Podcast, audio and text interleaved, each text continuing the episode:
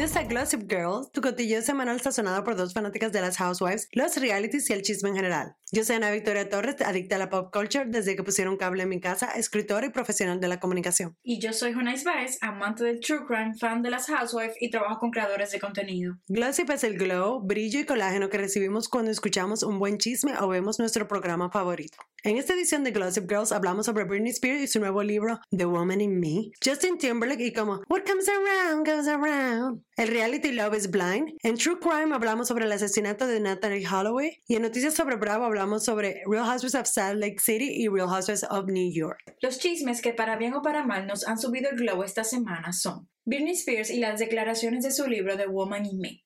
Spoiler alert. En las primeras reseñas de la, autobiografía, Britney compartió que desde los 13 años bebía daiquiri con romo con su mamá. Fumaba su par de cigarros y a pesar de vender una imagen virginal durante los primeros años de su carrera, digamos que no era necesariamente el caso. Esas primeras declaraciones de una vez nos dan el contexto sobre la relación que tiene Britney con su familia, o sea, tóxica. Exactamente. Su mamá, que aunque siempre se había puesto en la, en, la, en, la, televisión, en los medios, como una madre protectora, siempre presente, eso de que tú le estabas dando romo a tu hija a los 13 años, deja mucho que decir que tú estás, o sea, ser tan permisiva. Y fumar cigarrillo a los 13 años. Pues me hizo porque el alcohol, porque el alcohol a veces. No, yo, yo, oye lo que yo decía, por lo menos, tú me entiendes, no era que le estaban dando de que, ay, cojo un, vasito de cerveza, una cervecita, un vinito ahí en. Ok, que, o sea, nosotros como viniendo de República Dominicana, algo que puede ser son, un poco más normal. Pero para mí, como que preparar unos daiquiri de que. Toma, mija, uno para ti, otro para mí. Sí, o sea, está. Es viernes. Exacto. No estoy diciendo que te, el alcohol en los menores no es bueno. No, claro. Aparte de eso, creció con un padre alcohólico que luego se convertiría en el guardián de su tutela. Durante más de una década, Britney no tenía control de su carrera, ni, de ni su vida personal, ni sus finanzas. Hasta para ver a sus hijos necesitaba permiso. Pero la noticia Ojo, la noticia que más ruido ha causado del libro es sobre su relación de tres años con Justin Timberlake. Spears escribe que durante la relación con Timberlake salió embarazado. Justin definitivamente no estaba contento con el embarazo, dice en el extracto del libro. Britney declara que Justin dijo, no estábamos preparados para tener un bebé en nuestras vidas, que éramos demasiado jóvenes. Y sinceramente yo lo entiendo. O sea, ellos se conocieron a los 17, 18 años, duraron tres años juntos. ¿Quién está preparado para tener un muchacho en la cima de su carrera a los 20, 21 años? Totalmente de acuerdo, o sea, para mí yo, yo tal vez no hubiese tomado esa decisión o, o sea, la decisión de, ay, sí, déjame tener mi muchacho, tú me entiendes, en este momento. Entiendo el, la idea de Justin, pero también Britney dice que eso era algo sumamente desgarrador para ella porque ella sí se veía, por ejemplo, ella veía su relación con Justin, ya ellos tenían tres años juntos, como que van a estar juntos para toda la vida. O sea, tal vez un poco ingenuo de su parte. Claro, eso es lo que todo el mundo cree con su primer novio. Exacto. Una, una relación un poco ingenua, pero ella se veía con él como que, oye, yo te amo y quiero tener tu muchacho. Entonces es más delicado cuando tú tengas una pareja de dos, digo, una pareja, todas son de dos, pero la persona, oh, trío, ¿verdad? Poliamor. Poliamor. Cuando una de las personas sí quiere tener el hijo, entonces cuando tú presionas a esa persona para tomar una decisión tan fuerte en un tema como es un embarazo no deseado o deseado, es más complicado, sobre todo porque Britney ha sido tan controlada toda su vida. Me imagino que no solamente, o sea, no he leído el libro, estos son simplemente las declaraciones que han salido en la prensa y que se han liqueado y bueno, esto salió en The New York Times y en People, o sea que son las primeras reseñas, pero me imagino que mucho también tenía que ver el rol de la gente que estaba alrededor de ella. No creo que solamente haya sido Justin, pero que eso influyó, pero seguro su mamá, su papá, el manager. O sea, primero, el principal punto de venta de Britney era su imagen virginal, Girl Next Door y todo eso. O sea, no, no la vamos a dejar que salga embarazada. Y me recuerda mucho a esas estrellas de Hollywood como Judy Garland y Marilyn Monroe que pasaron por múltiples, múltiples abortos durante todas sus carreras. Todas las estrellas de Hollywood que estaban en, la industria de... En su apogeo. Ah, en su apogeo y durante la gran temporada de, de, los estudios, vamos a decir, cuando los estudios tenían completo control de la carrera de una, de una actriz, sufrieron abortos múltiples. O sea, Judy Garland fueron tantos que, que el, trauma que ella sufrió, la que es la, la, actriz que estaba on Over the Rainbow y la mamá de Liza Minnelli, y le dejaron secuelas horribles en su vida. Y Marilyn Monroe muchísimo, que incluso al final cuando ella quería poder tener hijos, había tenido consecuencias, no se sabe si por los abortos o por endometriosis o otras enfermedades, fueron situaciones que contribuyeron al desgaste emocional y mental de esas personas. Entonces, Britney, en el contexto que ella nace, con la obsesión que tenía el mundo con su cuerpo, con su sexualidad, con la imagen que ella debía de vender como mujer, el contexto de que si ella quería ser madre no se le pudo dar, aunque tal vez era muy joven, es otra forma de que ella no tiene control. Y al final, con todo esto, el que, la que pasa por el aborto es la mujer. La que pasa por el aborto es la mujer, la que pasa por ese trauma también la mujer, la que pasa por ese desnivel de hormona, lo que sea la mujer. O sea que para ella obviamente fue muchísimo más difícil que para Justin. Claro, exacto. Muy fácil, es muy fácil decir como que mira, resuelve y dale y, y vamos a salir de este problema y no tener que pasar por la, o sea, la carga emocional y física física que conlleva ese tipo de proceso. Y entre comillas también la vergüenza que de ellos decir que quedaron embarazados cuando ellos totalmente vendieron esa imagen de que los dos, bueno, no sé tanto él, pero que ella era virgen y que fue virgen durante toda la relación con Y tú sabes lo incómodo ahora, o yo, o sea, uno cuando uno revisa la carrera de Britney se da cuenta lo asqueroso que es el manejo de la media de, de los medios y, también de los paparazzi, pero también el consumo, como la manera en que se consumía eso, o sea, la forma en que se le, se le preguntaba y se le cuestionaba sobre la talla de sus senos, siendo una menor de edad, preguntarle a una gente, ¿tuviste relaciones sexuales? O sea, innecesariamente. Ahora tú no puedes hacer eso. No, claro que no. Incluso yo me acuerdo cuando las Olsen, las gemelas Olsen, iban a cumplir 18 años. En Estados Unidos había un conteo en estaciones de radio porque ya iban a ser legal y para, para que la gente iba a poder salir con ella y tira para adelante. Esas se dividieron. Esas mujeres dijeron, eh, hicimos nuestro dinero, hicimos fashion design y no sé qué, y, y se ahí. Gracias por más nunca. Ella tiene su, ella, ella tienen su marca de ropa de rock. Tienen su imperio, pero están calladitas. Calladitas, cobrando ese cheque, pero eso es producto de, todo eso. Pero bueno, volviendo a Britney, eh, las declaraciones han sido sumamente impacta, impactantes y creo que le tiran mucha mucha mucha tierra a, Justin en el sentido de no de forma no de forma de como que Britney lo está tirando al medio a él. Yo creo que ya lo ha protegido por mucho tiempo por mucho tiempo pero Justin o sea es una persona que se encuentra por segunda vez porque primero Britney y, y también con Janet en, en, una situación complicada. O sea, él, él siempre ha jugado un rol de una forma u otra en el declive de las carreras de dos mujeres muy importantes en el mundo del entretenimiento. Britney, que mientras él, cuando rompieron en el 2003, la mala de la, la mala soy yo, la tóxica soy yo, la que metió cuerno, la que metió cuerno, la sinvergüenza. O sea, me recuerdo las entrevistas que le hicieron Diane Sawyer, que le hizo a Britney, donde, o sea, Diane Sawyer la presiona diciéndole, wow, él está muy dolido porque acababa de sacar el, el, disco de la Margue, Justified. Le dice, él está muy dolido. Algo debiste hacer, algo muy fuerte debiste hacerle tú para que él esté tan dolido. Concho, o sea, ella tiene que ser la, la culpable de todo. Y él, algo que uno, que es muy importante y que en medios, relaciones públicas y todo es quién tiene control de la narrativa y quién está contando la historia. Britney se dejó arropar en esa situación. Ella perdió un poco de control de cómo ella manejó ese, ese, ese momento. Justin sacó su nuevo álbum, un álbum que era éxito tras éxito, hablando sobre karma, me pegaste los cuernos, eh, Cry Me a River, en el que el video, que fue un, mega éxito en esa época, era con un doble de Britney Spears que le estaba siendo infiel. Me encanta esa canción. no, o sea, el álbum es Hit After Hit, Pop After Pop. Pero, o sea, el pano de una vez se posicionó como que yo soy el que, el, la víctima aquí y ella fue la que me pegó los cuernos. Mientras que Britney estaba como que un poco como, ah, no sé qué hacer. A Britney solo le controlaron esos, esas cosas en el cerebro, que ella después de ahí fue declive. Sí, y, y, yo creo que también es como la, la máquina de los medios es muy, muy, muy importante y ella no no, se puso adelante, no se puso adelante. Ahora tenemos la situación de, por ejemplo, Sophie Turner y el tigre de los Jonas Brothers, ¿no? El hermano Joe Jonas. Él quería jugar ese, ese handbook de relaciones públicas como, como hizo Justin Y es que tú comienzas a tirar, a tirar noticias así, blind items.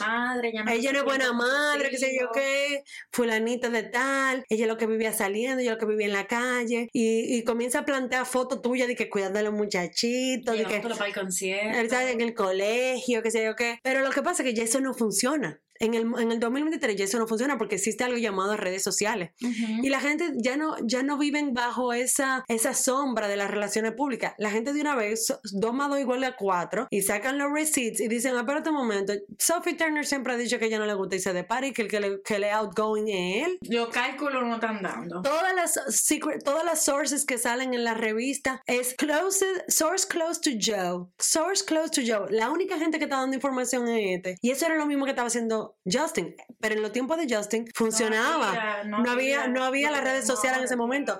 Mientras que ahora es muy fácil que los fans y la gente no son tan idiotas, ¿tú me entiendes? Entonces ya tú no puedes tratar de manipular al público de, esa manera. Pero lamentablemente Britney fue víctima de esa situación en una, en una forma u otra. Y lo que ha pasado con ella actualmente Luego de que ella salió de la tutela de su papá, o sea, es todavía preocupante verla porque se ha divorciado, no que un divorcio significa el, fin del mundo, pero se ve que es una persona que no está en completo control ni de su carrera ni de no su es estable en ningún tipo de situación.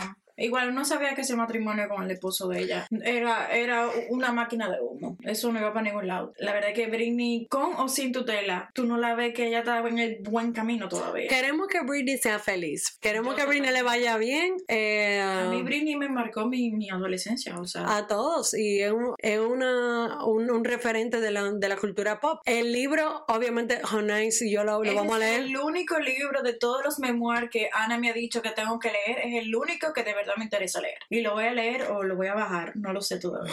No, pero lo voy a, lo voy a comprar. Sí me interesa. Sí, en el libro hay, hay muchísimas cosas que han salido que no quiero entrar tanto en detalle para espolear, pero ella habla de su relación con Colin Farrell, de cómo pero adelántate algo que ella dice de Colin Farrell. Bueno, mi amor, que esa gente estaban engatusados, Mortal Kombat, que ellos se encerraron en un hotel y eso era tirando para adelante, y taca, taca, taca, que era... Me llamaban a recepción, señor. Bájele algo, por favor, respetemos a las personas, respete a su vecino. Es familia. Es tu familia. Y que mientras ella, tú me entiendes, al otro día, ella había terminado con Justin, Justin ya estaba tirando para adelante y dando como con siete mujeres por ahí, pero nadie habla de eso, ¿tú me entiendes? Entonces, a mí lo que me parece interesante y que quiero ver cómo Justin se va a salir debajo de este camión, porque ese hombre está tratando de vender la cancioncita esa de Troll 2 con, con NSYNC y sacar un álbum con NSYNC y una gira. Entonces ahora le ha caído este palito de nuevo y él no, él no se ha podido todavía, eso de, de Janet y Britney, él no se lo ha podido despojar. Eso está cayendo la atrás, cayendo la atrás. Y en algún momento él ha, ha addressed it, él ha hablado de eso indirectamente con, con unos notes up y, digo, unos notes up, con unas declaraciones ahí en Instagram, whatever, pero todavía no hemos, yo no he sentido como una, un, un cierre final a ese tema. Y él hasta que él no... Es que todavía es como un misterio todavía, lo, de lo de Justin y, No, yo creo que él va a tener que en un momento u otro tener que dar declaraciones más directas al respecto, porque eh, trae, trae fuego el libro de Britney y la gente ya le está cogiendo la pista a él. No ha salido, ¿verdad? Va a salir. No ha salido y viene, viene por ahí, viene con... Con fuego. Viene con fuego, o sea que Justin What goes around comes around, around. y para cerrar el tema de, de, Britney Spears y Justin Timberlake, aquí en Gossip Girl también somos fan del true crime, sobre todo yo, Jonais. No hay una cosa que a mí me guste más que un buen documental sobre un asesino en serie. Y un caso que fue muy popular y que luego de 18 años se, ha cerrado fue la muerte de Natalie eh, Holloway. El asesino es Joran van der Slot. Ah, espérate, van der Slot. Van der Slot. No Van der Slot.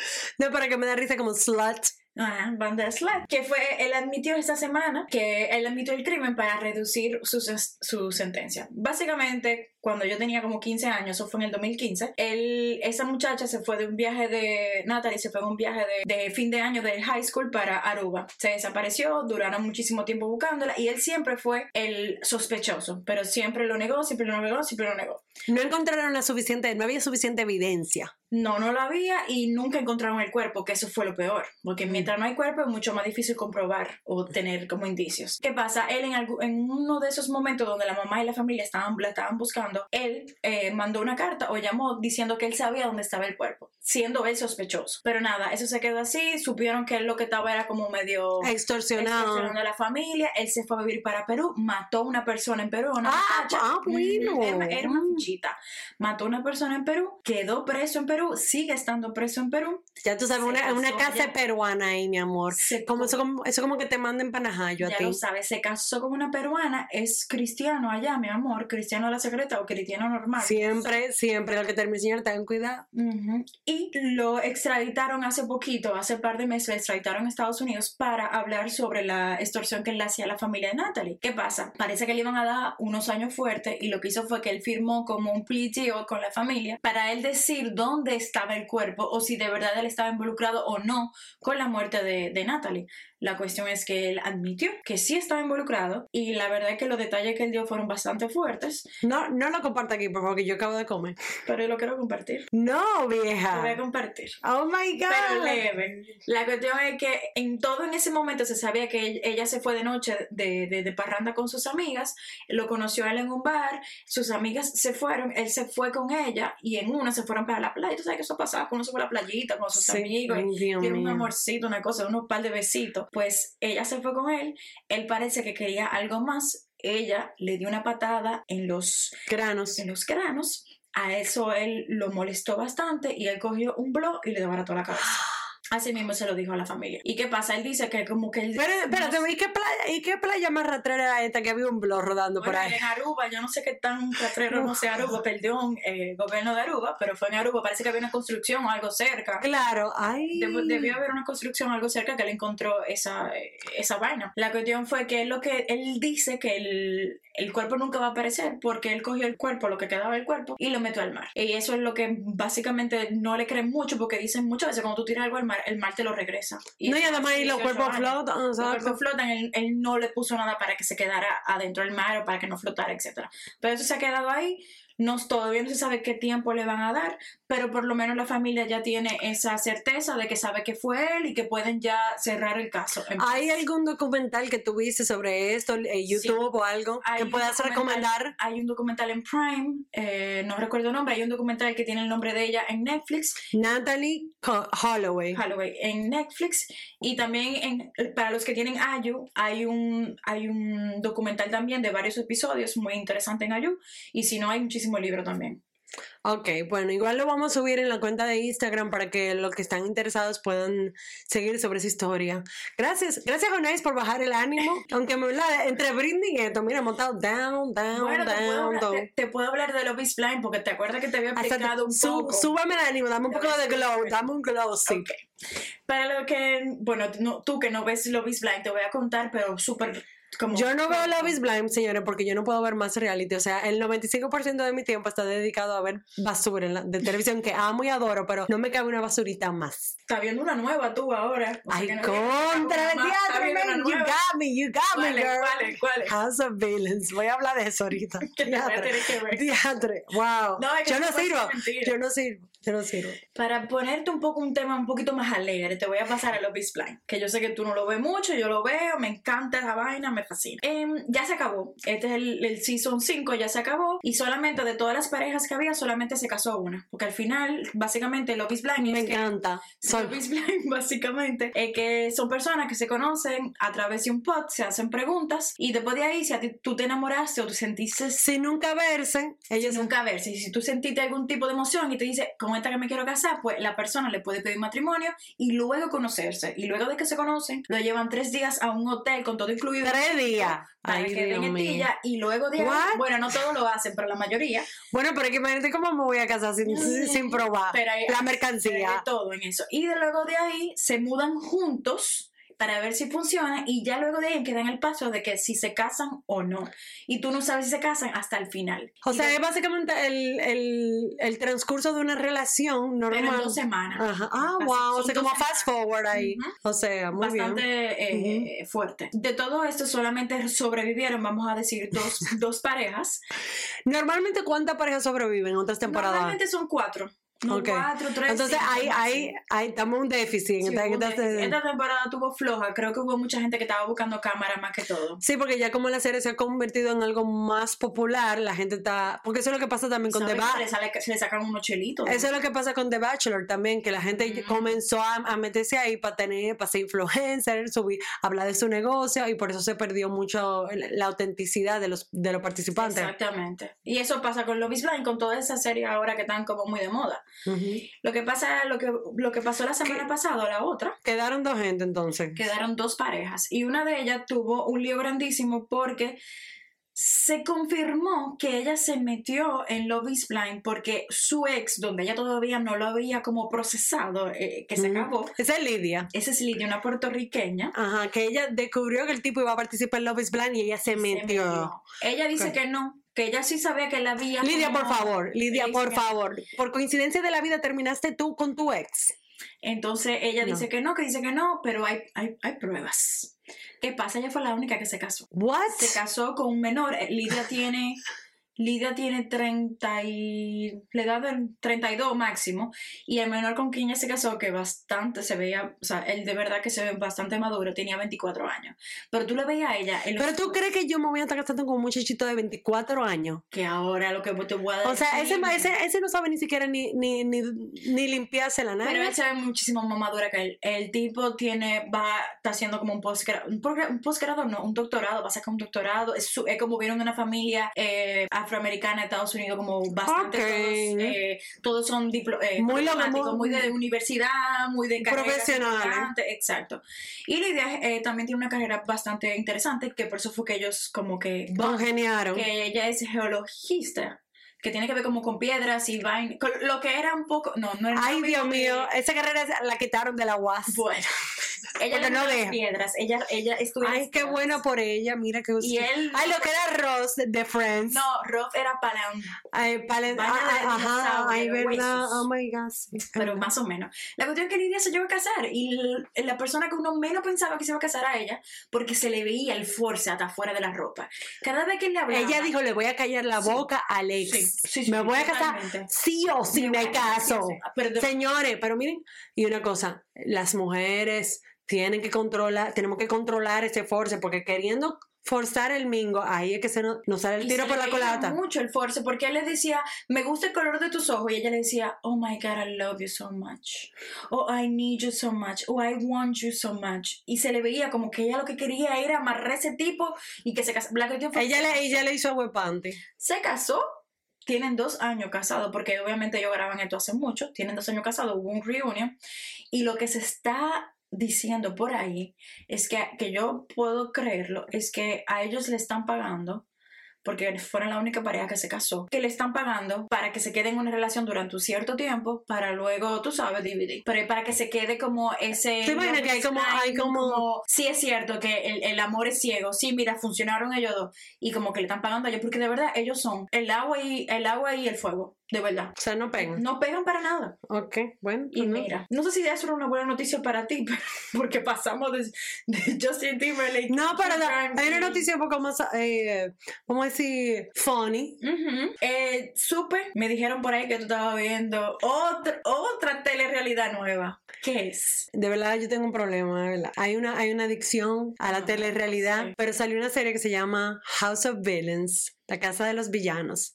Y es todos los villanos de shows como Survivor, New York, eh, digo, lo, lo, em, Love and Hip Hop New York, Flavor Flav, Ujú. Love is Blind. 90 Days Fiance. 90 Days Fiance, toda esa gente y lo traen, en- lo ponen en una casa. Entonces, Vanderpump Rules. Entonces, tenemos personajes como, por ejemplo, Jax de Vanderpump Rules, que tú conoces bien, que es un sinvergüenzazo. Vamos a hablar de, de Vanderpump Blues más, más tarde, más adelante. En, otra, en, otro, en otro episodio, la única e incomparable Oh, sí. Head Bitch in Charge, Tiffany New York, Paula. Si usted en su momento no llegó a ver I Love That, se llamaba I Love New York. Primero Flavor of Love Flavor of Love. y después I Love New York. Mire, dos series canon En, lo de en la telerrealidad en VH1. VH1.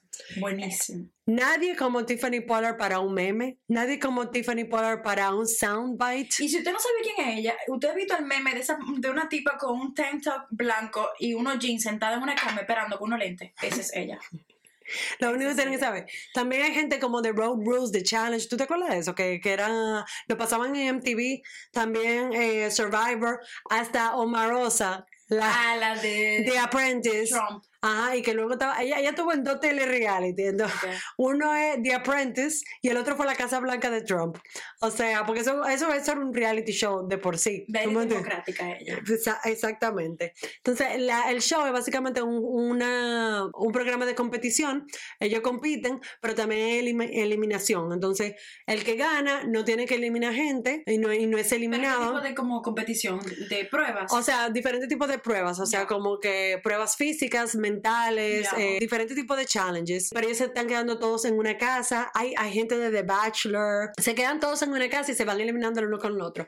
Lo bueno es que, primero, son todos personajes de la reality, de reality show. Son gente que conocen cómo Usted por funciona. lo menos uno va a conocer. No, y que lo bueno es que ellos hacen, o sea, hacen que las cosas sean dramáticas, den risa, eh, mucha acción y también hay mucha estrategia. Porque, por ejemplo, ellos están cada uno jugando con la mente del otro y aplicando lo que ellos han aprendido en Survivor, en otro tipo de show, con eliminaciones. Ok. Pero entonces tú tienes gente como, por ejemplo, Jax, o una gente que ta- estaba en The Bachelor o que estaba en Love is Blind, que nunca ha estado en un tipo de competición así donde se eliminan personas.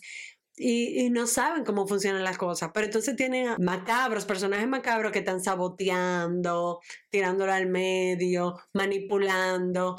Da mucha risa. Yo lo voy a ver. Hoy, hoy lo comienzo. Exacto, está disponible en Hayu, en NBC y en otros eh, sitios más, pero como siempre, si usted quiere ver alguno de los de las series de- o de los shows que mencionamos, usted nos puede escribir por Instagram y nosotros we hook you up. Y yo creo que deberíamos pasar bravo. Vamos a pasar Bravo, bravo, time. Vamos a comenzar con Salt Lake City porque es la serie en este momento. Wow, wow. Solamente lleva siete episodios. Yo creo que desde el episodio uno no está dando lo que queremos. Una de las mejores temporadas que ha tenido Salt Lake City, hay que decirlo, sorprendentemente porque perdimos a un personaje principal debido a que está presa, Jennifer Shaw, y mucha gente cuestionaba, wow, es que la serie va a poder sobrevivir sin, sin ese personaje principal. Pues déjame decirte que las mujeres dijeron, ¿tú Yes. sabes qué? Hold my beer. Te vamos a enseñar aquí que nosotros no necesitamos ninguna Jennifer Shaw, no necesitamos el FBI. We can bring the, da- O the sea, la drama. mencionan y cositas, pero ella no es la protagonista en ningún tipo de... o sea, No, no, no, no hace falta. Yo no me acuerdo de ella, ni No, siquiera quién es ella. Bye, gracias por participar, no mi amor. falta. Linda, ok, o sea, la pobre, sorry. En la penitenciaría. Mónica está dándole. ¿Angie es amiga o Angie es...? es- Angie es full housewife. Ok. Mónica y ella son full housewives. Y Mary Cosby es la amiga. para ella, pero la verdad es que Mary a veces me da ganas como esa. Los momentos que a mí más me llamaron la atención de, House, de, de Salt Lake City fue eh, Angie Kay, que es griega y no te lo va a dejar, no va a dejar que tú te olvides que eso. Todos Ella los episodios. ca- eso, cada cinco momentos dije, yo soy griega. Yo no sé si ustedes saben, pero yo soy griega. La palabra del día es...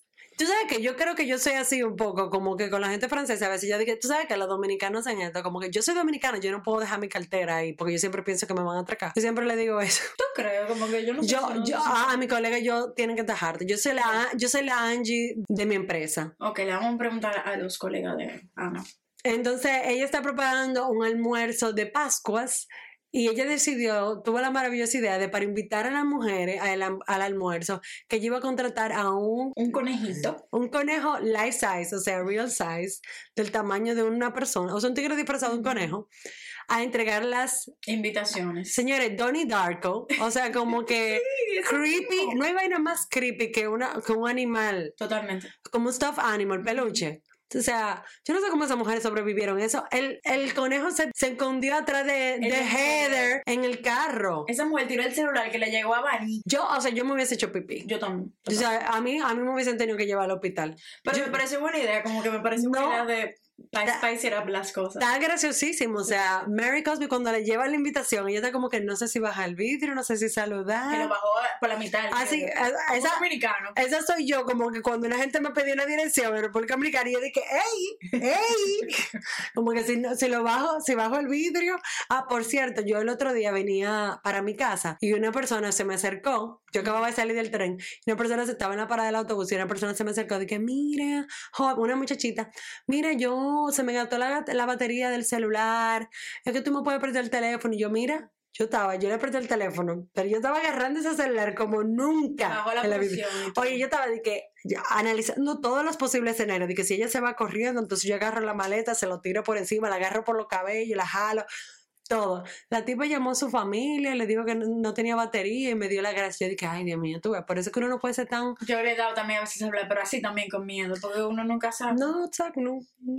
y uno dominicano, No, no, dominicano, yo, yo te voy a Bueno, apretar el celular, yo te voy a apretar el celular, manita, pero si tenemos que correr, vamos a correr. Yo estaba lista, ready to go. Con los zapatos en la mano. Mano, yo estaba de que, que se vuelva loca para que ella vea cómo yo lo veo.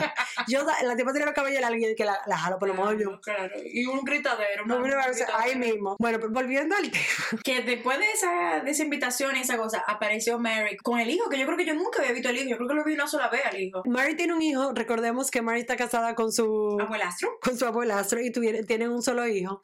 El hijo es igualito que Mary en el sentido que tiene esa, esa incomodidad social, que no como que no sabe cómo hablar, muy tímido enfrente de la cámara. También me Que imagino. eso yo iba a decir que tal vez que Eh.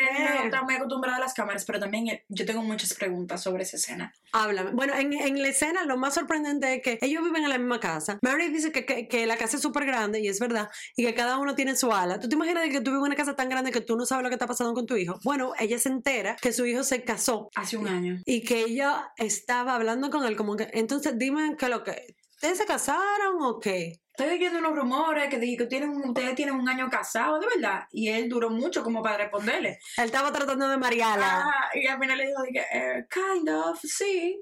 Y ella dije, ah, eso fue el día que tú estabas como que te vestiste bien, que tú ibas como para la alcaldía. Y era, mm, ok. Eh, en Watch What Happens Live, que es el show que hace Andy Cohen, donde se habla sobre todo lo que pasa en estos, en estos realities, Mary fue como invitada y ella aclaró que Robert Jr., como se llama el hijo, no formalizó el matrimonio. O sea, él se casó, pero tú sabes que tú tienes que notificar la licencia del matrimonio. Entonces tú, cuando te dan la licencia en la alcaldía, tú tienes que mandarla por el correo y que eso sea como que ratificado y notificado y que entonces ahí es legal. Bueno, pero muchacho al fin, él nunca lo hizo, entonces técnicamente él no está casado, pero igual yo estaba en shock al que... Yo tengo muchas preguntas, Ana. Y me, y me dio mucha pena porque ella se puso a llorar ahí diciendo como Tú que... eres mi hijo único. o Tú eres mi hijo único y yo ni siquiera sé. Primero, la, la, la supuesta esposa vive en la casa. Ella no sabe que está. No sabemos que está casada. Tenemos muchas preguntas. Yo, Tenemos yo tengo muchas preguntas. Primero, bueno, ya lo dijeron que era una mujer, pero yo no sé si él estaba casado con una mujer o con un hombre, sinceramente. Él tiene como unos. No sé. No vamos a juzgar Sí. la, la orientación sexual de nadie ni vamos a hacer especulaciones sobre. Ok, mi duda era, no sé si. Estoy diciendo, casado estoy diciendo muy politically correct. Segunda es, o sea, ¿qué relación tú tienes con tu madre que te da tanto miedo tú decir si te casaste o no? Segundo, ¿cómo tú tomas una decisión tan grande y no decirle a nadie? O sea, a nadie. Y lo que dice Mary es verdad. Ah, porque tú. trabaja. No, eso es lo que estoy diciendo. Que Mary dice. Él se casó, pero él vive todavía en mi casa. Si él cree que yo voy a estar manteniéndola a ella, ella y a ella. él, Claro. Estamos equivocados. Y el panito, o sea, Mary, ellos tienen un, unos gustos de vida muy caros. Y ese, parece que tiene 13 años. Quiero Sí. o sea, él parece que tiene 13 años. a ese es- nunca ha dado, ese nunca ha enviado un email, ese nunca ha tenido que escribir cordialmente Nada. en vida profesional. Nada. Ese ni se ve tiene. Él no tiene correo profesional. Él tiene Seguramente el correo arroba hotmail. Moreno lindo, ah, rayita abajo 10. babyhot.com. Claro, o sea, no sé, esa relación es muy extraña. Eh, Ella es muy extraña, él es muy extraño, no lo sé. Yo había oído de gente que todavía tienen como que el Netflix de los papás. Pero, o sea, tú estás casado viviendo en la casa de la mamá y la... Revíseme, no lo queremos jugar, señora, pero si ustedes están en esa situación, es momento de... Y la verdad que eh, en Twitter y ahora mismo se habla, se está hablando mucho de esa relación de ellos dos y de esa decisión que él tomó también y, y qué, hace- qué hace él, qué edad tiene.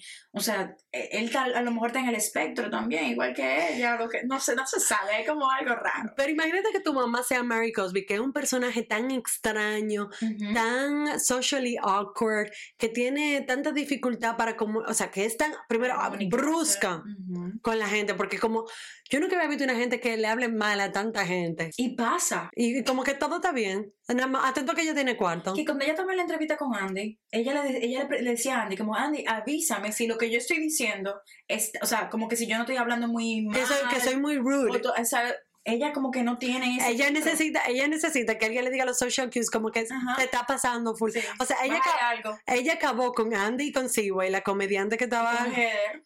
Con todo el mundo, Heather. Eh, Mucha, mucha gente se ha quejado de los comentarios que ella hizo sobre Heather, Sí. eh, fat shaming her y diciendo que Gucci nunca hubiese hecho un corsé de, Size sa- de size 14. Tú ves, o sea, es mean, pero kind of funny. Pero she's mean. Ella es También muy es mean, muy mean. Aparte que también en ese momento ella sigue no involucrándose con las chicas. Y Meredith se lo dice como que tú tienes que también, yo entiendo que tú no quieres, no te sientes apoyada por las mujeres, yo tampoco me siento apoyada por las mujeres, pero mamá, si tú estás cobrando el cheque, vas a tener que interactuar con las otras, porque dime. Bueno, pero otra mujer que también está teniendo problemas de comunicación con su hijo es nuestra querida amante de la Coca-Cola y los Taco Bell, Lisa, Lisa Barlow. Barlow. Lisa Yolanda Arismendi Barlow. Porque Lisa fue con, con su grupo de amigas, fue a una tienda para hacer como un atelier Velas. para hacer velas, así como una de estas, una, una de estas actividades de, de pedida de soltera Charlie, de que vamos a hacer velas, time. vamos a hacer velas, una, una de que, mire, si, si a mí me hacen una despedida de soltera de que etiqueta y protocolo para tratar a tu marido, eh, lo hace mucho, ten cuidado, que ahorita tú estás ofendiendo una comunidad. No, acaba- se, acaban, se acaban de ir todos esa radio escucha. Bueno, no, no es el podcast para ustedes, lo siento. Si usted está con ese tallotismo. El punto es que Lisa va a ese atelier y se, den- y se encuentra con una de las personas que trabaja ahí, es amiga de su hijo, Jack Barlow. Y aparentemente la mujer de la tienda de velas sabía antes que Lisa que su hijo se iba a ir por dos años a trabajar en una misión de mormón. O sea, Otro golpe. Sabía que ese muchacho se iba y ella no lo sabía. Otro golpe en una relación entre madre de e hijo. Entre Mary y Lisa, no sé. Y Lisa le dice di que, bueno, ah, no estoy ganando ningún premio, premio a la mejor madre, porque hasta la tipa de la tienda de velas sabe primero que yo lo que está pasando con mi hijo.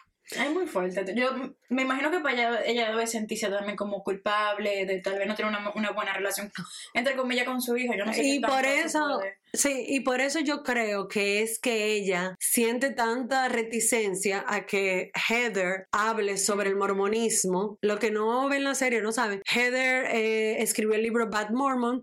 Ella fue parte de la iglesia por mucho tiempo y ha dejado a la iglesia. Ella hizo una misión, que es el proceso que ellos hacen por dos años, en el que van y tratan de evangelizar y convertir personas a la religión. El bootcamp, como El dice Heather. bootcamp, el Mormon Bootcamp. Heather dice que ella tenía mucho sentimiento encontrado con su misión, porque ella dice, yo traje a mucha gente y la convencí a muchas personas de que se metieran en esta iglesia, mientras que ellos inocentemente no sabían lo que se estaban metiendo. Pero yo sí, y esta es una, esta es una iglesia racista, homofóbica, transfóbica, mach- me- muy machista que denigra a la mujer y otras cosas más, ¿tú me entiendes? Entonces ella dice, yo me siento culpable de eso y por eso quería hablar con Lisa al respecto, pero Lisa está como que, no, no, a la iglesia que yo voy, yo puedo ir así como yo estoy, y la tipa andaba en un corset. No, es un strapless, así como que Lisa, tú no, No. vas a ir a la iglesia mormona en un strapless. o sea, ni yo que voy a la iglesia sé que, o sea, yo no voy a ir así. Y si tú vas y avísame cuál es, para yo apuntarme, tú sabes, para yo ir también. Claro, porque un party, para un party que lleva. No, y, y Lisa le dice, Lisa tiene esa, esa, vamos a decir, esa dicotomía de que, no, yo, yo soy parte de la nueva iglesia mormona, que no es racista y que no es que, que sea, mamá. Mm, eso No. no existe. Dentro de los mormones yo no lo No, no, y, y que la las religiones son difíciles. Hay sus grados de separación y yo creo que también todo depende de cómo tú lo interpretes. Lisa no quiere criticar la iglesia porque su hijo está muy involucrado con ella y ella se siente de por sí afueriada porque su hijo no le quiso decir. Ujú. Probablemente el hijo no le quiso decir que él, él iba a hacer una misión porque su mamá No metida en la iglesia. Exacto, y no y tiene una compañía de alcohol y de seguro en la misma iglesia Lisa Barlow no es vista como un ejemplo de la religión. Y entonces eh, estas iglesias y lo ha dicho Heather y lo ha dicho Whitney, que estaban muy metidas ahí, excluyen a la gente y hasta entre las mismas familias. Y es lo que pasa con la cientología. Si tú no eres mormón que sigue los estándares de estos cultos, o sea, a veces puede ser que tú mismo comiences a rechazar a tus familiares que no están No, a nivel. hacen que tú, que, o sea, ellos En obligan- cientología, exacto, Sí, ellos te obligan a rechazar a tus familiares. Ah, tú no estás ahí, pues bye. Y te cortan to- todo Sí. tipo de relación. Exacto. Yo no sé No si la- los mormones están a ese nivel, pero de seguro tiene que hay mucho de eso. algo, Porque yo creo que eh, eh, Heather en ese momento perdió muchísima. Toda su familia, sí, sí, sí. claro. Y me, y me dio risa también como la comunicación, digo, la conversación entre Heather y su hija, Sí. porque la hija le dice como que yo no veo a Jack Barlow como el, y, o sea, si tú, si ustedes ven una imagen de este muchacho, tinte rubio, tenis, una Eh, pinta, o sea, de moda. lente, yo no lo miro a él y digo, mormón. Claro que no. O sea, No. Que algo que ella decía que también puede ser verdad es que a lo mejor todos los amigos de él van a hacer la misión y él por Presión social. presión social también la va a hacer. Como, el, como en otros países la presión social es fúmate un le o beber te- Hoy tengo Europa en jean. Exacto. Entonces la, la presión social ahí es de que vete, vete a la misión mormona. Tú, tú- tú vas a conocer mucha gente. Sí, ca- cada que el networking. Yo lo que estoy loca por saber a dónde que está. Que todavía no lo han dicho, pero lo van a decir. En donde le toca. Nosotros, nuestra teoría, insistimos en nuestra teoría de que Jack Barlow está haciendo la misión en Jarabacoa, en Constanza. Una de las dos. Si lo han visto, por favor, decirnos. Por favor, mantenernos al tanto, la gente en Jarabacoa y Constanza. Otra cosa que también fue muy impactante y que fue lo último que pasó en la, en la Ay, serie full. fue la conversación de Angie y Mónica, porque obviamente Angie fue a, a hablar con Mónica ya enchinchada por Lisa. Tenemos que recordar que Angie el día antes había recibido la noticia de que todo el mundo en Salt Lake City está hablando de que su esposo es no solamente infiel, pero sino que es gay y que le tiene le está pegando los cuernos hace mucho tiempo a Angie. Y fue Mónica que fue a decirle eso. Mónica, Mónica se lo dijo porque Whitney le, le enchinchó. sí, o sea, yo siento que quieren echarle la culpa a Mónica, pero al final del día es como que, Angie, yo vine a decírtelo a ti, adelante, para que tú sepas lo que la gente está hablando. Pero según Mónica, Mónica sabía hace mucho ese chisme. porque ella no se lo dijo antes? Porque no estaban grabando. Mm, estamos claras. Y, y me pareció muy eh, consciente la, la perspectiva de Meredith diciendo, ¿cómo ustedes creen? Yo no dije lo de lo de que ¿Verdad? lo, lo que, que el esposo de Angie, que el esposo de Angie es gay. Yo soy primero una embajadora de GLAD, que es una asociación por, lo, por los derechos de los homosexuales y de la comu- comunidad LGBTQ. Mi hijo es gay. Yo no voy a estar hablando de la sexualidad de nadie. Mónica fue la que lo dijo. Whitney fue la que la enchinchó. Ujú. Resuelve tu lío con ella. Y Lisa está enchinchando a, a, ahora de que ella no es tu amiga. Yo no sé A Mónica. A Mónica, como que ella no es tu amiga. Mónica le gusta la cámara. Mónica vino ready para cobrar ese cheque. Yo no, hace tiempo que yo Pero no es había visto. arma de doble filo también. Sí. Hay que ver cómo eso se lo- desarrolla en las próximas, eh, en Eh. los próximos episodios. Pero un arma de doble filo porque puede caer mal. Y sí, puede ser cansón en un momento. Una gente que está siempre bringing in the heat. Ujú. Ahora, la- si, a, si a Mónica le gusta la cámara, a la que más le gusta la cámara y a la mamá. ¿Tú sabes cuál es el handle de la mamá en Instagram o en Twitter? LD Millionaire. ¿Qué es eso? Yo no, le- yo no- es que yo no le creo a nadie. A alguien que me hable con ese handle, no le creo nada. Siempre cuando tuve la gente de que millionaire, Eso es que está o haciendo eh, fraude piramidal, Bitcoin. fraude piramidal, NFT, Bitcoin, Ya lo sabes, puede ser el coso de ella. La cuestión es que órgano gol. Angie tuvo una conversación con Mónica en medio de su actividad, diciéndole como, mira, no tuvo bien que tú tuvieras... Espérate un momento. chisme. Sí, esa conversación. A mí me encanta, señores, que en esa serie de Housewives siempre hay como. Este no es el momento ni el lugar. En medio, en medio de una cena de Pascua que está toda la familia ahí. Sí, porque invitaron a todos los hijos, a los papás, a las mamás y todo. Me gustó eso porque se ve como, como una- un verdadero evento y no como Ujú. algo como para, para, la- para el la- show. la. O sea, Angie tenía un puerco asado, bueno, o sea, era, era un cordero, pero Recuerda. un puerco asado en puya que yo como cibaeña, yo estaba de que, yes, me estaba Muy bien. La comida sabía de todo. Ahora, la casa de Angie que parece, o sea, La casa de cristal. la casa de cristal. ¿Tú te acuerdas de este otro reality show de los tiempos de República Dominicana? O transparente, mármol, o como que la casa de, de Superman, como de- donde él va. Ay, eso es, no me acuerdo cómo se llama eso. Superman tiene, tiene un sitio en el Polo Norte que ahí es que él va y es, y es igualito a la casa de Angie pues, hay que buscarla. a los heterosexuales que nos, los dos hombres heterosexuales que han escuchado este podcast, por favor. Mandaron la foto. Y bueno, ahí se armó un, un, un mamatingo ahí con esa conversación entre Angie y la mamá, porque la, la entre Angie y Mónica. Porque La mamá, la, señores, la mamá de Mónica y Mónica es un clásico, eh, una clásica dinámica de gente que no han resuelto traumas pasados. Ujú. O sea, Mónica todavía se siente que su mamá no le dio todo el cariño, la atención que ella se mere que ella La respalda. Exacto, que ella se merecía, que la mamá prefiere ponerse, porque la mamá viene diciéndole como que este no es el lugar Angie está invitándonos en su casa. Este no es el momento para estar hablando de Ojo, que eso. yo no lo vi mal eso. Porque No, Mónica pero- estaba hablando demasiado alto. O sea, todo Sí. enterando ahí. Yo lo entiendo y ella tiene que darle su jalón de oreja, pero dudo la genuidad, yo o sea, duro, dudo de que si fue genuino de la parte de la mamá, porque a la mamá le gusta demasiado La la, cámara. cámara. Ujú. Porque mi mamá nada más me hubiese tenido que mirar. Oye, yo, con ese mes, mi hermana, baja la voz. no, o sea, y te digo como que vieja, bájale dos, pero la mamá buscó una silla y se sentó. Y eso es, eso es una actitud de buscar cámara, buscarlo. O sea, ella debería tirarse para el PRM porque le gusta brillar. Ella estaba buscando su cámara. Ella da po- política, candidatura, Sí. Rafael Paz, Ella parece una diputada. Una diputada parece ella. pero hasta el outfit parece diputada así como un blazer así, tú Con una falda. Ajá, exacto, con un broche, mi amor. Broche. Un broche que tenía como iris guava. Pero Mónica también, siendo invitada, donde hay un regalo de familia, un regalo de niño, yo entiendo.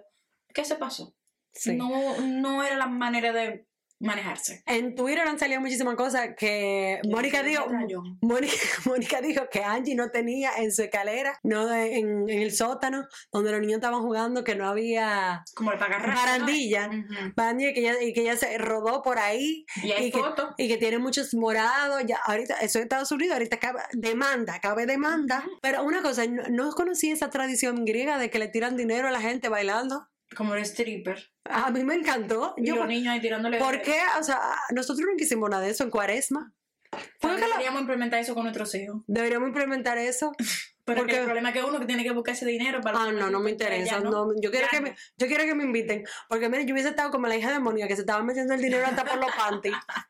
Mi amor, yo hubiese estado que, mira, mientras todo el mundo está peleando por allá atrás, hubiese estado limpiando yo con los cuartos. Pero está raro eso. Bueno, cada quien con sus... No sé, pero quiero que me inviten y quiero que me tiren dinero así. Bueno, señores, la cuestión es que ahí se armó, un- se armó una cosa feísima entre la mamá de Mónica y Mónica, que al final Mónica le dijo, tú sabes qué, mami, tú vas a tener que buscarte cómo devolverte, pero yo me voy. Y recogió sus seis muchachos o cinco muchachos y dejó a la mamá en un sillón.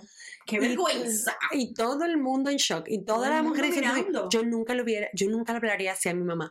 Yo creo que si yo no conozco el contexto y veo a ella do- interactuando, yo hubiese dicho lo mismo. Claro, pero uno no sabe la relación No de ellos. Y, No. y que es lo que estábamos hablando en el episodio que mencionamos en el episodio anterior. Ellos se ven que, ellas se ven que tienen una relación un poco problemática de que viene desde que Mónica es chiquita. Sí, no que no, se y no se ha resuelto. Claro. Por eso es que antes de juzgar, uno tiene que dejar a la gente, tú me entiendes, echar para atrás y, y ver. porque es que me encanta, a mí me encanta que nosotros estamos diciendo eso en un podcast sobre chismeo. Claro, porque ella también, ¿para qué lo hacen delante de la cámara? Para que uno no lo hable. Exacto. Bueno, pero ahora pasemos a Real Houses of No, New York. snowflakes. ¿Cuánto Ah, tú le das? ¿Cuánto copito de nieve le das? Yo le voy a dar eh, ocho snowflakes. Yo creo que este episodio estuvo sumamente entretenido. Me reí muchísimo con lo del conejo. eh, Mary, Lisa Barlow, todo el mundo on point. Muy Sí, buen episodio. Yo también, le doy ocho. Ocho episodios para. Digo, ocho, Ocho. episodios. ocho snowflakes para Salt Lake City. Ahora, New York, New York. no ha bebido café. ojo. Pam, pam, panana, pam, pam, panana. The Big Apple. De mi Y no estoy hablando de Plaza Central. ¿Tú te acuerdas que Plaza Central tenía una manzana? No, claro. Mi amor, no, mi amor, estamos hablando de Nueva York, Claro que sí. como Balbuena. Del esposo de Erin, que a.k.a. Juan Pablo Duarte. Salió una imagen de ella haciendo de rolito. ¿Cómo Finger- se llama? Finger coil. O Ay, sea, señores, el esposo de, el esposo de Erin Lichi es una risada, mis rizos de Curl Salon, toda esa gente. Mi rizo debería tirarle por Instagram. Sí, porque mire, mi rizo tiene una sucursal en Nueva Nueva York, York, o sea que él debería ir. Vamos a tener que tirarle. Señores, esa imagen de ese tipo, ellos se estaban preparando para ir al cumpleaños de Brin Ujú. a una fiesta y él, mi amor, estaba mirándose en ese espejo, loving himself Ujú. y entonces haciéndose su risito ahí, tú sabes. Ella siempre le risito a él. Ojo.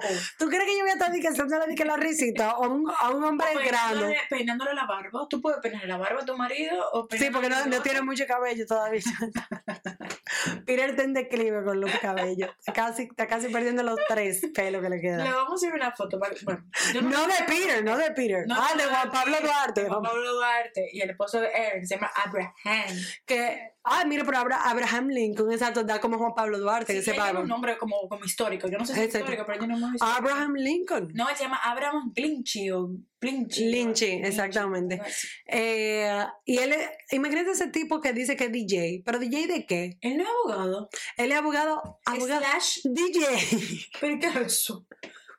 ¿Y cómo tú eres DJ en el 2023 y tu esposa no sabe la canción Pero WAP? No me diga que él puso eso en el LinkedIn. que- Sí, ay, slash DJ. Pero oye, que Erin no conoce lo que es WAP, la Erin- canción. eh, O sea, Erin es demasiado vanilla. O sea, Dios mío, el, el tallotismo. Erin hizo en su despedida soltera un curso de etiqueta y protocolo. Claro que sí. Jurado. Claro que sí. Jurado. Sí, ella hizo velita y hizo cómo, cómo se come en la mesa y todas esas Eso- cosas. Ese fue su despedida soltera. Yes, yes, yes. Es el perfil. Lo único interesante que pasó ahí fue el cumpleaños de Brin. Es que eso fue lo único que pasó. Eso fue lo único que pasó. Y señor, este es el último episodio antes del. o sea, Pero, óyeme, no nos vayamos en negatividad. El episodio tuvo, tuvo, tuvo mejorcito. No vamos a decir que no tuvo mejor. estuvo interesante. Llegamos al cumpleaños de Brin. Brin gastó todo el presupuesto en Globo. O sea, señores, tenemos que superar las decoraciones de Globo. Esto es un anuncio público. Por favor, bodas, cumpleaños, bautizos. Cambiemos un poco la boda. Tú no me a mí. que- Mi amor, lo he visto, lo he visto. He visto los globos en bodas y tienen que No parar. hagas, tienen que parar. No. Ya, ya está bueno. Y esos globos dorados me tienen harta ¿Y también. cuándo lo vamos a usar los globos? Si no lo Nunca. Esos primero son malos para el medio ambiente y son malos para mis ojos. O sea que ya. Keep it moving. Ya Pongan una velita y ya. Eh, la primera de imágenes, el marido de Sai, David, pidiéndole perdón a Uva. El comentario que hizo. Eh, en, el en los episodios pasados, él, un comentario un poco, no fuera de lugar, pero es como un comentario, cuando tú eres una mujer Es soltera, canzón, es es, can- es canción, que venga un tipo de que, wow, Jona, tú eres una mujer maravillosa, tú eres increíble, tú eres súper gracioso. Tú ¿Y por qué que tú estás soltera? Maldito. ¿Tú crees que si yo supiera, yo, yo no, o sea, Y él tuvo que disculparse por eso. Y Uva se lo dijo, le dije, es que, manito, eso no se dice. ya eso no se pregunta. Eso es como la gente cuando uno se casa y de que, ¿y para cuándo la Es muchacha? lo mismo, es el mismo tipo de gente. Es el mismo Es el tipo. mismo de- tipo de gente. Y tú sabes que esa gente hicieron en su despedida de soltera un curso de etiqueta y protocolo. Ya quedado tú. Son el mismo perfil. Sí, es que evolucionan. Tienen un long shop, tienen una long shop, tienen flats, tienen unos Tory Burch y tienen Y y, tienen eso. toast también. Y to- hay toast, eso, lo que tiene Tory Burch es toast. Toast. Sí, sí, sí. Y en ese cumpleaños de Brin se armó también un titingo ahí. Pero oye una cosa, el marido de Sai le pidió perdón a Uva Ujú. porque Erin comenzó en chincha. Porque ella, Erin le dijo a Sai, ah, mira, solamente para que tú sepas, a Uva no le gustó ese comentario. Oh, Y Uva, ya. y Uva no lo dijo así, en verdad. Uva explicó como que, yo entiendo por qué él lo está diciendo, bla, bla, bla, bla. Pero Erin todo lo que repite, como la cotorra que es, es siempre con, un- con un, un picantico. Que en verdad, gracias. Sí, Gracias, bring the drama. O sea, Erin es una excelente housewife. Ahora, como amiga, no hubiésemos fajado un parqueo. Porque no puede ser que cada vez que tú Bueno, estás... ella, ella tenía lío con todita ahí. Y va a seguir teniendo lío. ¿Tú me entiendes? Pero God bless her, porque she's bringing the drama. Y, tiene, y su esposo es Juan Pablo Duarte, o sea que no lo liberó. Y no fue ella que regó el chisme de que Uva estaba saliendo con alguien de Connecticut. No, ese ella? fue Sign. Ah, fue Sai. Eh, bueno, entonces estamos en el cumpleaños de Brin. El cumpleaños no cumpleaños, porque obviamente eso fue un, un evento totalmente contrario a Angie Kay, que era un evento real donde vimos toda la familia de Angie Kay. Esto fue un cumpleaños para la cámara. Claro. O sea, no habían tres personas, no habían ese cumpleaños. Se Todo- quedaron como cinco con ella, como se fueron todas las housewives. Exacto, o sea, eso obviamente fueron para grabar. Eso era la gente del crew que estaba ahí con Ah. Exacto, básicamente. Yo, señores, necesitamos unos Pongan extras. otra gente ahí más. Pongan otra gente más. Ajá. Todo el mundo, todo el mundo súper bien vestido, muy cool, pero entonces como que cumpleaños no cumpleaños. Pero en el cumpleaños no cumpleaños, me encanta que Brim, después de par de trago, ella dice de que se nota un poco producido todo esto, de que creo que en mi cumpleaños sería una buena idea si comenzamos ahora a decir todas las cosas que nos molestan del uno del otro. Qué buena idea. Por ejemplo, comencemos contigo, Pave. Tú le dijiste a Sai que era bipolar. ¿What? Y me parece que no estuvo bien. Pero, manita. ¿Cómo así? O sea, ¿tú quieres que aquí arme un incendio? ¿Tú quieres que metan preso a la gente en tu cumpleaños? A Sai se le ven los ojos como dos pesetas. Ahí dije, ¿qué? Y Pavi, mira, tragó seco. Sí. Él no se imaginaba eso. sudando. No, mira, lo metió al medio, pero de una forma. Pero él supo salirse, digo, Brin lo sacó, lo metió y lo sacó, porque Brin en algún momento, y ahí mismo dijo así que sí, pero él de una vez se retractó y dijo que Él eh, como que le explicó por qué, porque él se sentía así, que simplemente que Sai era una persona como que on and off, y etc. Sí, pero manita, así no. pero ella lo sacó un poco también. No cambia nada. El punto es que ella armó todo el, el lío y después, cuando ya la gente estaba como que, después que ella tiró esa bomba explosiva. La ruleta rusa estaba ella tirada. Y que Sai le dice a Jessel como que tú no, tú no me caes bien, yo no te caigo bien, no vamos a ser amigas. Y Jessel le devuelve como que, me encanta Sai diciendo, con una vena saliéndosela de un lado, de que a mí no me importa nada, a mí esto no me afecta. Mana, creo que te afecta un poco. Y Jessel le dijo, creo que te afecta porque mira cómo tú estás ella actuando. se puso... Eso es lo que más a una gente le duele, de que yo creo que estás Ujú. molesta. ¿Tú me entiendes? A ellas, de verdad, tú le den el pecho a la gente. Como. Ujú. porque ellos mismos se dan cuenta como que, uff, I'm heated, o sea, I am. Y nada, al final fue también para rematar. Entonces Brin, de nuevo, con palo y trago encima, comienza a decir que Uva, que había compartido con Sai que ella tenía una pareja, pero que no estaba lista para presentarlo a sus amigas, Sí. a.k.a. lo que eso quiere decir es, no quiere salir en cámara el tigre, Ujú. todavía. Brin se- lo comenzó a decir a todo el mundo, como que, ay, Uva, tú no estabas saliendo con fulano. Entonces, esto es un chisme largo, en el sentido de que Uva se lo dijo a Sai en confidencia. Sai se lo dijo al Aaron. enfrente de la cámara que se le salió. Y ella Y se le notó que se le salió. se notó que se le salió. Y yo creo que lo que pasó fue, ella se le salió enfrente de la cámara y ella dijo, bueno, ya se me salió enfrente de la cámara. Se fueron a beber unos tragos. Erin, Brin y Sai no estaban delante de la cámara y comenzaron como unas entre amigas, ok, vamos a acabar. Sí, porque Ah, lesbianas, o sea, lesbianas, uno, uno, uno acaba. Todo el mundo acaba, todo el mundo Ah, acaba. eso es. Si usted no está en el grupo, están hablando de usted, esté Claro. consciente. Bueno, y ellos comenzaron a hablar y entonces ahí Sai sí dio más detalles de quién era el tipo, que Uva estaba saliendo, cuánto tiempo tienen saliendo, dónde vive, etcétera, etcétera. Y dijo, pero una cosa, que esto no salga de aquí. Ujú, Error. ujú. También yo creo que, oye, una cosa, si tú vienes donde mí y me dices, esto yo no quiero que, na- que nadie lo sepa, si tú lo estás repitiendo, es una gran responsabilidad. Que es lo que a mí yo no entendí mucho a Uva. Yo enten- para mí, Uva debió de molestarse más con, con Sai. Porque ella fue la que regó el chisme. La otra lo está, lo está repitiendo, sí. Que lo repitió delante de todo el mundo que no debió, sí. Pero la que la persona, la única persona que ella le contó ese dato de su vida personal fue a Sai. Y Sai la contó para atrás. Yo estuviera muy enojada. Pero yo creo que Uva no se, no se molestó con nadie en el momento porque ella lo que quería era como Ella que... se mol- molestó mucho con Brin. Ella simplemente, no, pero ella simplemente le dijo, hablamos, bye, feliz cumpleaños y me voy. Y le dijo a Sai, yo me voy, buenas noches. Y ya. Yo creo que ella lo que no quería era darle más luz a eso para que no saliera en la cámara y ella se fue. Ella, porque si tú le das más fuego a la situación, entonces ya eso va a salir full. Y obviamente iba a salir en la cámara no matter what, porque eso fue lo más interesante de toda la, desde ese episodio. A todo esto, Jenna Lyons estaba ahí en gracia por participar. O sea, no hizo ni ji ni ja. Ella incluso dijo que ella ningún tipo, o sea, que ella le, o sea, que le encanta no estar en el drama. Y yo, mija, eso Estoy no, es, eso, no- eso no es bueno. eso no es un buen comentario. Ese es un buen comentario que tenemos que estar diciendo. Eso como a que tu empleado en que tú eres un empleado en una empresa y tú dices, tú sabes lo que a mí me gusta, no trabajar. A mí me gusta Jenna, pero yo no siento que Jenna como... Ella debería ser una amiga. Pudo, pudo, pudo ser una amiga y no, no una housewife como tal. Yo creo que ella obviamente le está sacando...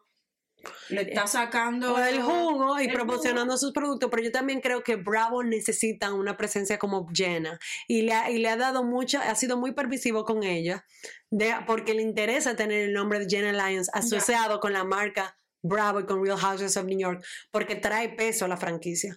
Entonces, por eso yo tan como que, vamos, no la embromen mucho, vamos a dejarla que ella haga lo que tiene que hacer, porque no interesa que ella esté sonando y que esté aquí.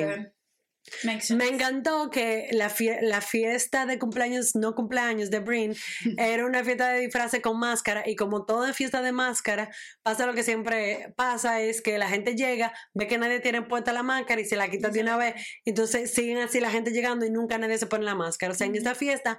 Todo el mundo gastó su dinero con su máscara, máscaras preciosísimas de Venecia, bla, bla, bla. Nadie la tenía puesta excepto Jenna Lyons que estaba committed to the look, que se veía Se veía fabulous. Muy bien, sí. O sea, wow, me encantó. Y todas las mujeres estaban bellísimas. O sea, de verdad, la ropa de Brin uva. bellísima. Ah, el vestido de Brin, el vestido de Brin lo he visto como 200 veces, ya no lo quiero ver más. El, el vestido transparentoso con panty ya, o sea, Pero para mí le quedaba súper bien. le queda espectacular. Ella tiene un cuerpazo, pero como que necesito que la gente superemos el naked dress. O sea, como que let's, let's all move together y superemos ese vestido, porque ya. Bueno, eh, ese, ese, ahí se cierra un poco. Este fue el, el último. epi- Finalmente, es el último episodio de la temporada Finalmente, amor. Ya después de aquí lo que viene es el, el, El reunion. Yo todos estos días, toda esta semana le he dado cuatro manzanas. A este episodio le doy cinco manzanas. No me de Yo le voy a dar un 6 porque me creo que hubo como que muchas interacciones, hubo me gustó ver a los esposos eh, metiéndose, da, haciéndose los rolitos, metiéndose en las conversaciones. El esposo de Sai es muy elocuente. La, la disculpa que le dio a Uva fue un buen mareo. Hay que tener cuidado con porque esos hombres que marean tan bien. Un poco como Pique de, del de Dory. Él se me parece. Ah, sí. Mm. Ujú. No, yo creo que él, él es más delicado y más smooth. Pique puede ser un poco más abrasive. Ya. Pique puede meter más la pata. Este pana, o sea, él, él era un relacionador público. Él, él hizo un mensaje, un discurso. Mira, Cuidado si es su trabajo y nosotros no lo sabemos. No, no. Él no tiene trabajo, él no tiene trabajo, él, él se retiró Ay, y él cuida a los muchachos. Ok, bueno. Muchísimas, como todas las semanas, muchísimas gracias por escucharnos. No olviden darnos follow en su, en su plataforma de podcast favorita para no perderse ningún episodio. Y déjenos un review positivo. O sea, denos 5 o 4 estrellas en Spotify. Y si tienen algún review negativo, ¿qué tienen que hacer, Ana? Escribirnos por DM y Ok, decirnos. Gracias. También sigan nuestra cuenta en Instagram y en Twitter, no le vamos a decir X. La cuenta es un Glossip Girl Podcast. Y hasta el próximo episodio. XOXO, Gossip Girl.